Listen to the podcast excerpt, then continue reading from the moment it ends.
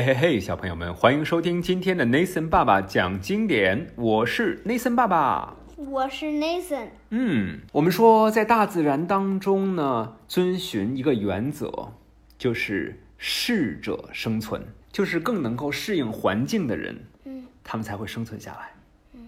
也就是丛林当中的一个弱肉强食的自然法则。前面我们已经谈到了，生物当中普遍存在着个体变异，是吧？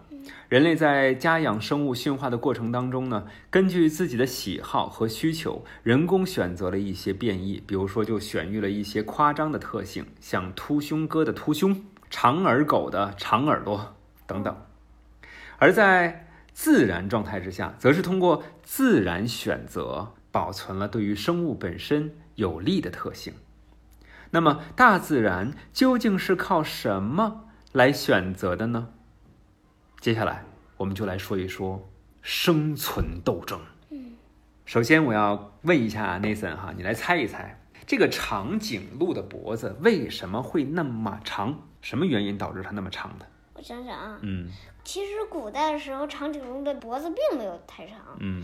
但是呢，它慢慢演变、演变、演变就变长了。嗯，那是什么为动力让长颈鹿的脖子那我慢能慢猜变长一呢？猜吗？可以，要是猜错了，没事吧？没事儿。长颈鹿是吃草的，嗯然后它们的头呢也够不着树上。它们为了让自己在这个地方活，它就慢慢的演变，让自己的脖子变长，嗯，这样就能吃到树上的叶子，而且也可以低头吃地上的叶子了。我明白你的意思了，就是它可能特别爱吃一种树叶，是吧？嗯但是那个树叶太高了，它吃不着，嗯。它就不停的伸脖子、伸脖子、伸脖子、伸脖子，然后脖子越来越长、越来越长、越来越长，最后就变成了长颈鹿，是这个意思吗？嗯我们看看是不是达尔文也这么认为啊？其实很多人都像 Nathan 这样，像 Nathan 爸爸这样想过这个问题。在达尔文之前呢，人们一直接受法国博物学家拉马克的解释。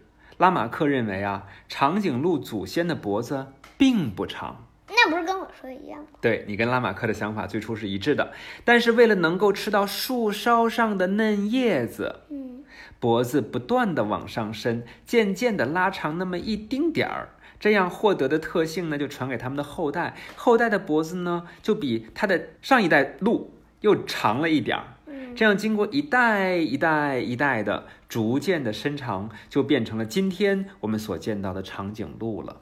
注意啊，这个是法国博物学家拉马克的解释。嗯，那他不是跟我说的一样吗对，他说的和 Nathan 和 Nathan 爸爸想的是一样的，是吧？ ？Nathan 是我，对，拉马克还说呀，白鹳的长脖子是为了啄食水中的鱼你看而逐渐拉你长看他的，把这个手故意窝他脖子，然后让他吃鱼。嗨， 拉长是吧？难道是人故意把它的脖子拉长拉长，最后这个白鹳就能吃到鱼吗？它细长的腿也是为了避免肚子不让水给打湿了而拉长的，这都是这个法国博物学家拉马克的解释。拉马克的学说简单明了，也很巧妙。然而，这种猜想却是错的。嗯等于咱俩都想错了，是吧？根据遗传学的原理，这种通过后天努力获得的特征是不可能被遗传的。比如说，如果爸爸嗯 Nathan 爸爸如果是一个健美选手，我天天健身，我是八块腹肌，肌肉发达。但是如果 Nathan 不锻炼的话，Nathan 会变成像爸爸一样健壮的健美选手吗？不会。对哎呀、那你是想说自己特别好吗？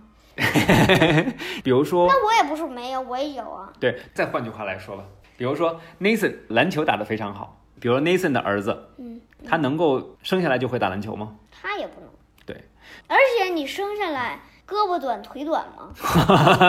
你也打不了篮球，对，也打也不要你，不要你。达尔文虽然还没有发现遗传机制，但他知道拉马克的说法是错误的，是吧？嗯他通过研究认为呢，长颈鹿祖先的脖子原来没有这么长，嗯但是不同个体之间脖子的长短不一，也就是个体变异，有的长一点儿，有的短一点儿。遇到食物短缺的时候，地上的草都被吃光了。嗯嗯，脖子长一点的鹿，它们能够吃到比较高的树上的树叶子，哦，我知道了。它们就幸存下来。我知道了，我你知道说，了你，说，那些短脖子的呃鹿呀，就死了。饿死了，对，因为地面上的草被吃光了。嗯，那些长一点脖子的呢，就活了下来。对了，所以呢，他们就会有后代再生下来，所以他们的后代肯定是脖子长的，就不是脖子短的，对不对？嗯嗯，那些脖子短的，他们吃不着高处的树叶，他们只能在旁边看得干着急，最后被活活的饿死。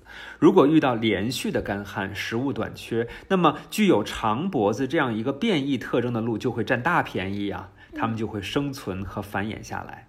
这样呢，通过世世代代的积累，最后剩下来的就都是那些脖子越来越长的长颈鹿了。脖子短的呢，就被自然给淘汰了。嗯，哎，这就叫优胜劣汰，记住了吗？来，哎我优胜劣汰。这就是自然选择原理。由于生存斗争对于生物自身有利的变异特征得以保存并且积累下来，而对自身不利的那些变异特征呢，它们就会被淘汰掉，嗯是吧？